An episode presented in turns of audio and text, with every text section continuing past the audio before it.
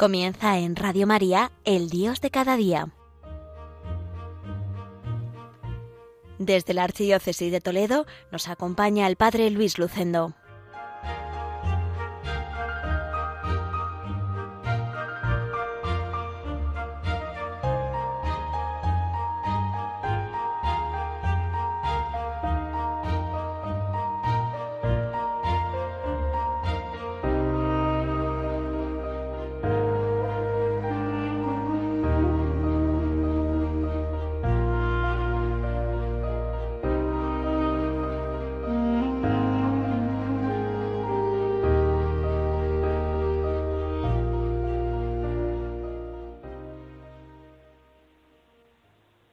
Queridos amigos de Radio María, les habla Luis Lucendo, párroco del pueblo toledano de Villacañas, enclavado en la comarca de La Mancha.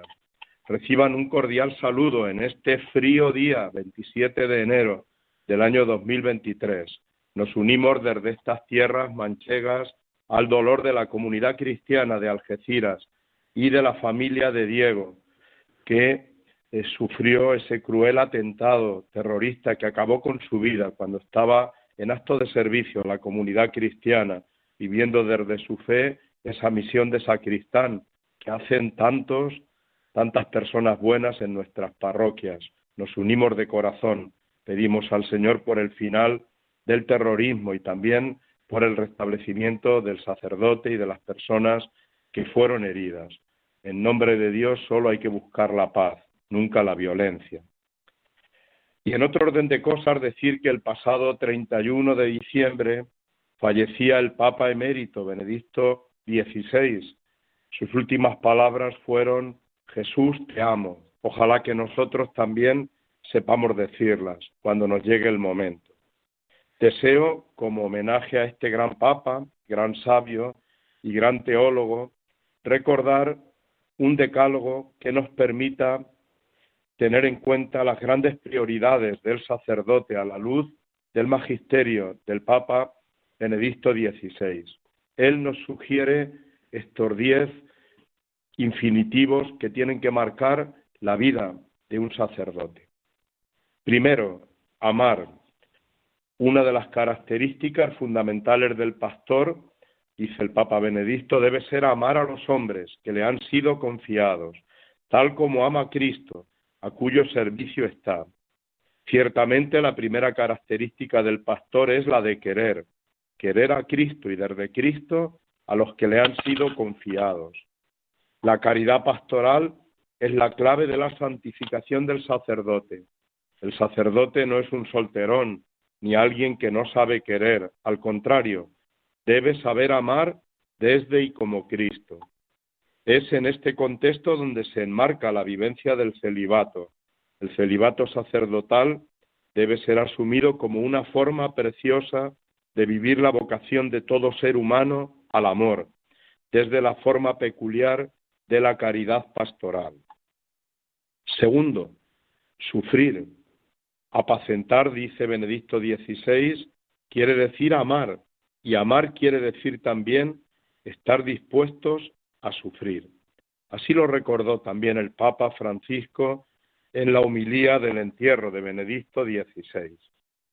Tercero, cuidar.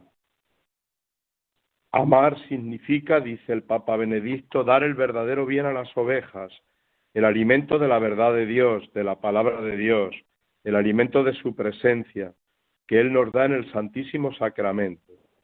Benedicto XVI deja claro que el cuidar es buscar el bien de aquellos que se nos han encomendado. Y se cuida ofreciendo la verdad de Dios, se cuida ofreciendo la palabra de Dios y los sacramentos, especialmente la Eucaristía. Este cuidado que tiene que ejercer el sacerdote supone conocer, escuchar y atender personal y comunitariamente a los que se le han encomendado, estar pendientes de los más pobres y necesitados, tanto en orden material como espiritual. El cuarto verbo, la cuarta prioridad sería tener valor. El Papa Benedicto decía, rogad por mí, para que por miedo no huya ante los lobos.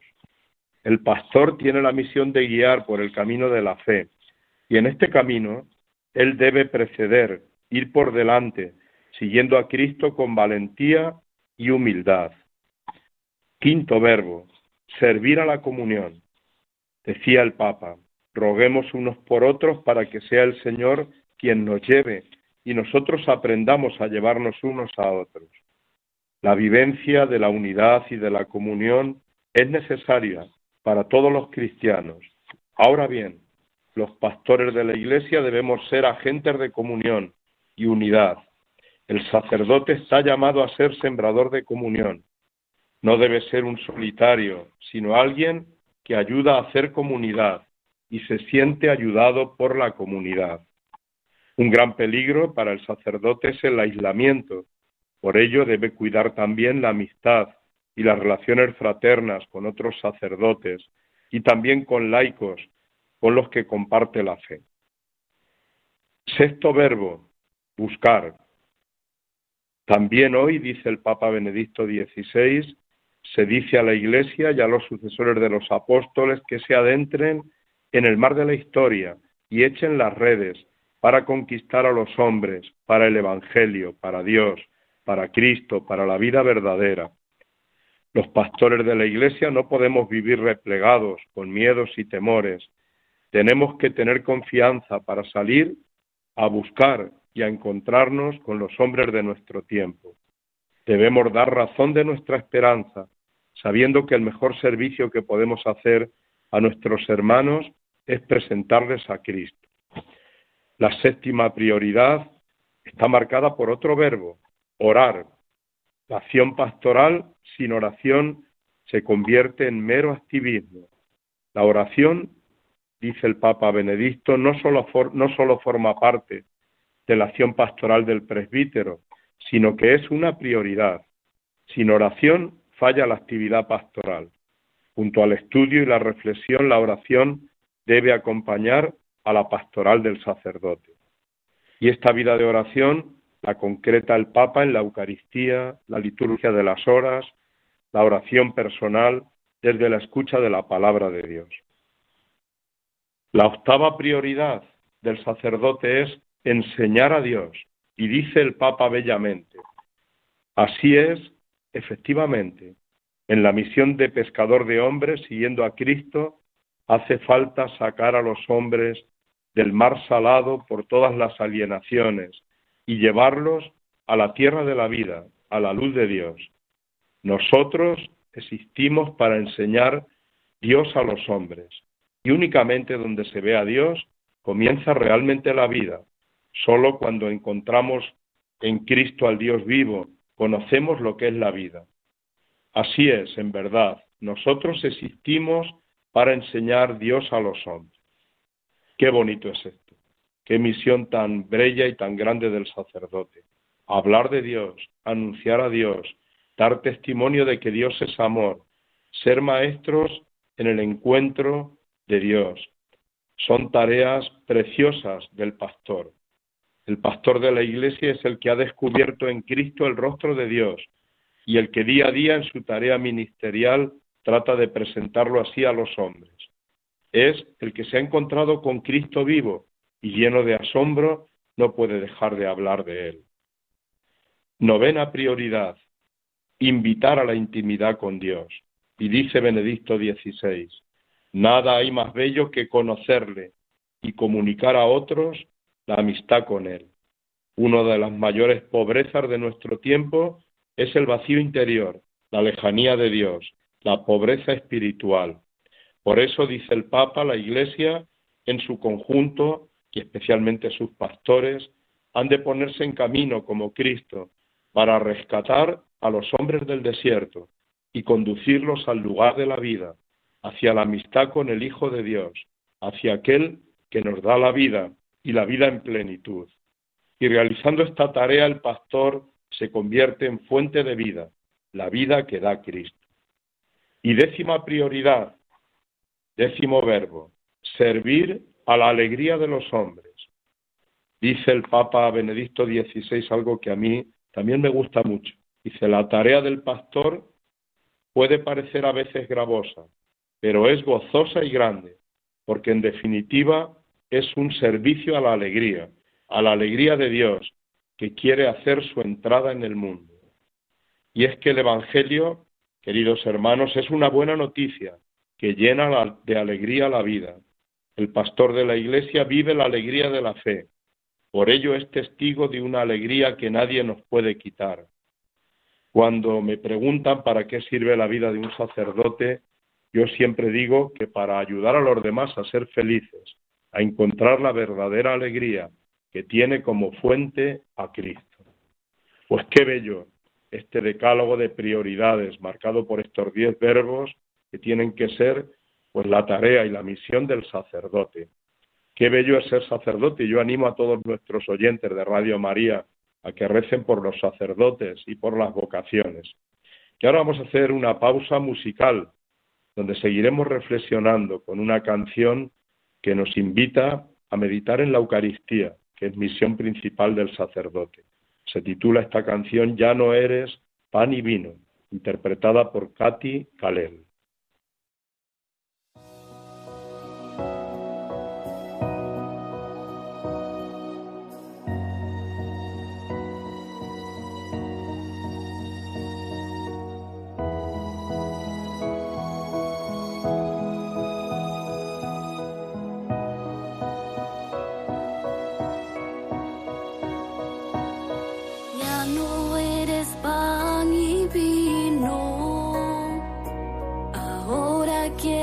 cuerpo y sangre vives en mí.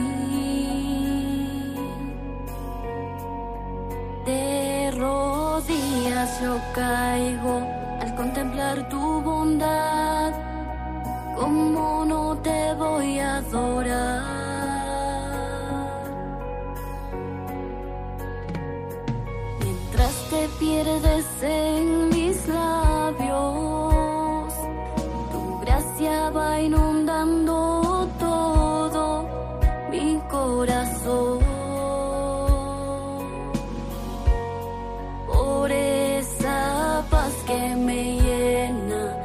alegría, mi ser.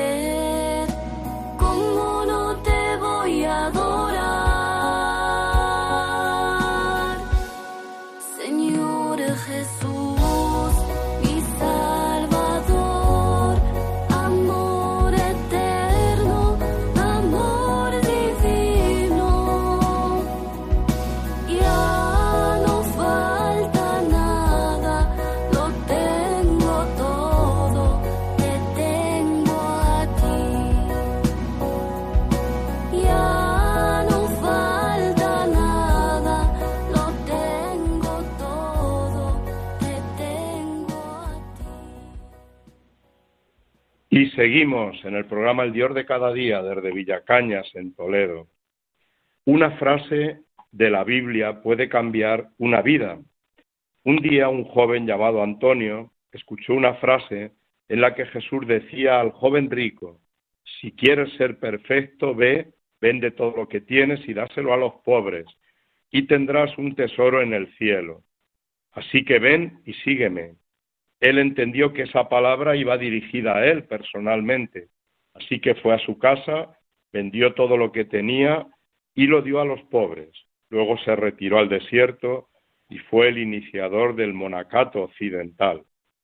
Es San Antonio Abad, venerado en muchos lugares del mundo con devoción y admiración. Y así muchos cristianos han encontrado en la palabra de Dios inspiración para su vida porque la palabra de Dios es brújula que orienta nuestra vida, es espejo en el que mirarnos y carta de amor que Dios nos dirige. Me gustaría preguntar a los oyentes de Radio María si tienen alguna frase de la Biblia que para ellos haya sido importante y que haya orientado su vida. Yo desde luego tengo unas cuantas. Y es que el pasado domingo además celebrábamos el Domingo de la Palabra de Dios es una iniciativa que el Papa Francisco confía a toda la Iglesia para que la comunidad cristiana se centre en el gran valor de la palabra de Dios. Y es muy importante que la tengamos siempre ahí en nuestra vida. Os ofrezco algunos consejos, cinco para leer la Biblia, para leer la palabra de Dios. Primero, la Biblia no hay que leerla como un libro más, sino que hay que rezarla. En ella Dios nos sale al encuentro. Cuando oramos, hablamos a Dios. Cuando leemos la Biblia, Dios nos responde. Segundo, toda la Biblia tiene como protagonista principal a Cristo, anunciado y profetizado en el Antiguo Testamento y presente y vivo en el Nuevo Testamento. Tercero, la Biblia es un libro humano y divino.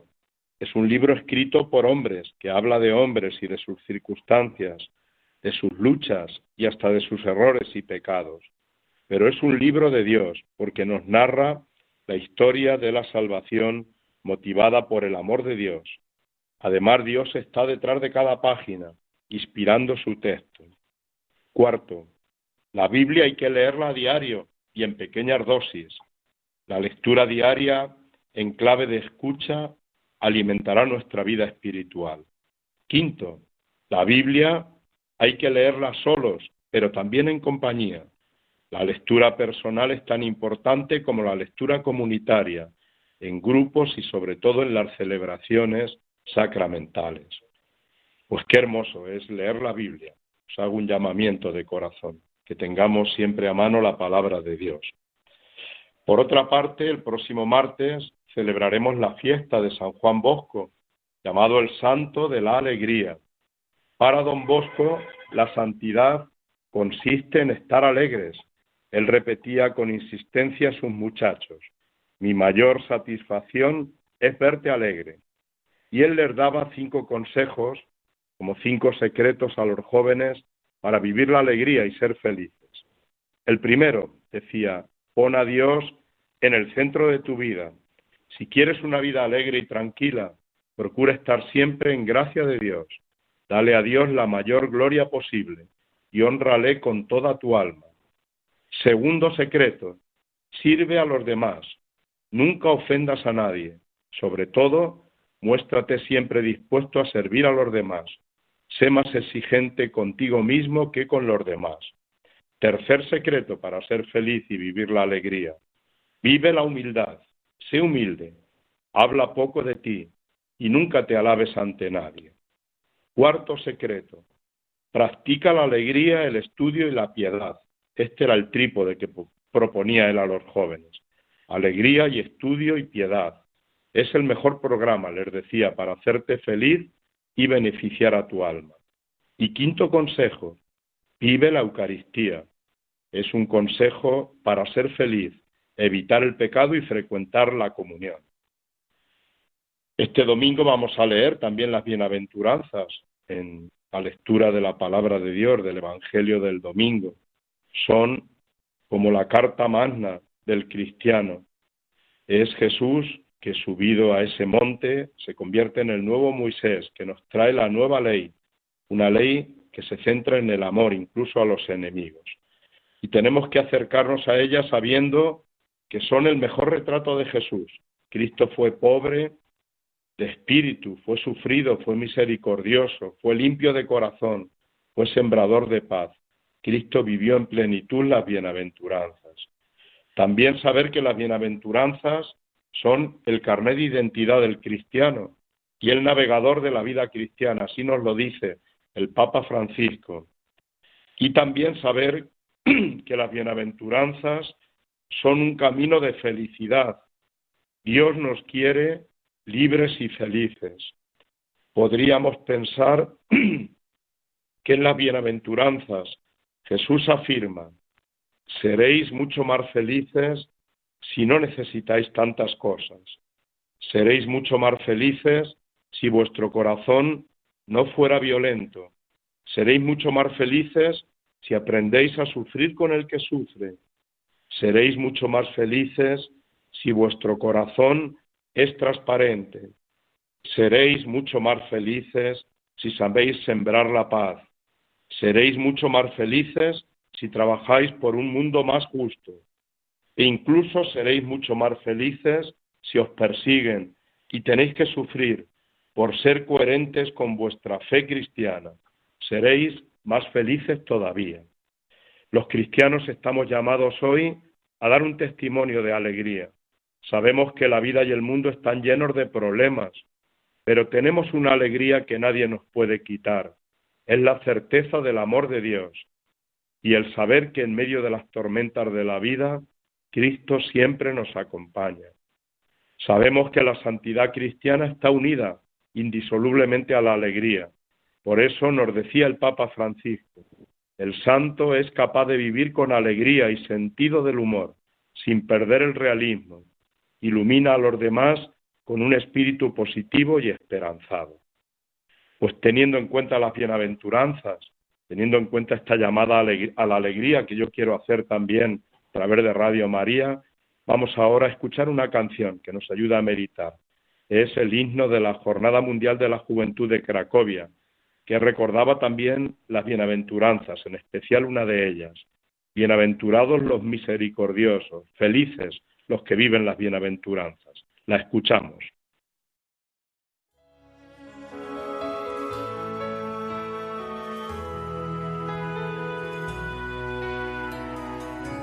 Levanto mis ojos a los montes, ¿quién me ayudará?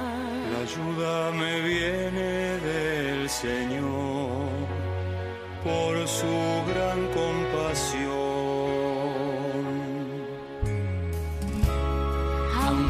estamos en el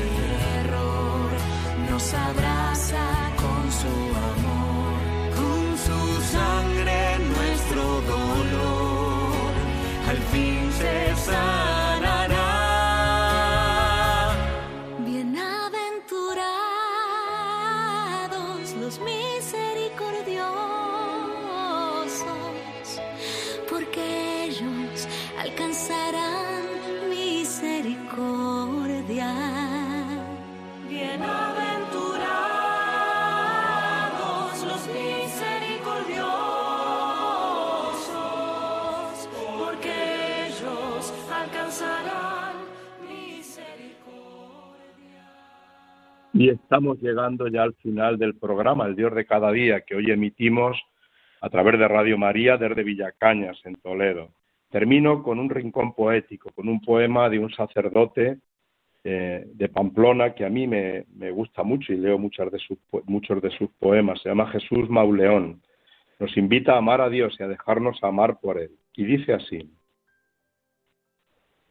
Dime, mi Dios, ¿Cómo se puede amarte tanto, siendo tan misterioso?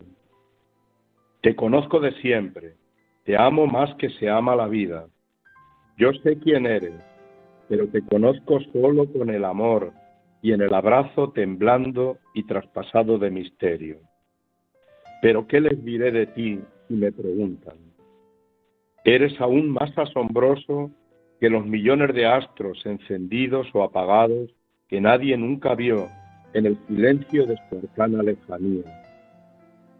Tú te paseas por espacios sin nombre, que sin esfuerzo alguno tu omnisciencia pensó para que todo por siglos de los siglos se moviera, en un derroche nunca mensurable de esplendor y de orden. ¿Qué les diré de ti si me preguntan? Me atreveré a decirles balbuciente eres el creador del cielo y de la tierra, de todo lo visible y lo invisible. Y aún les diré, mi Dios, mi Padre, que a cada instante haces un prodigio mayor. Les gritaré que abrazas, lleno de amor, la pequeñez del hombre. Bueno, y después de este poema que nos habla de ese amor de Dios que nos abraza abraza nuestra pequeñez, pues ya despedimos el programa de hoy. Es una alegría poder compartir unos minutos a través de Radio María, la emisora de la Virgen. Les ha hablado Luis Lucendo. Les dejo ya con la programación de esta emisora tan querida para todos nosotros. Que Dios les bendiga. Paz y bien.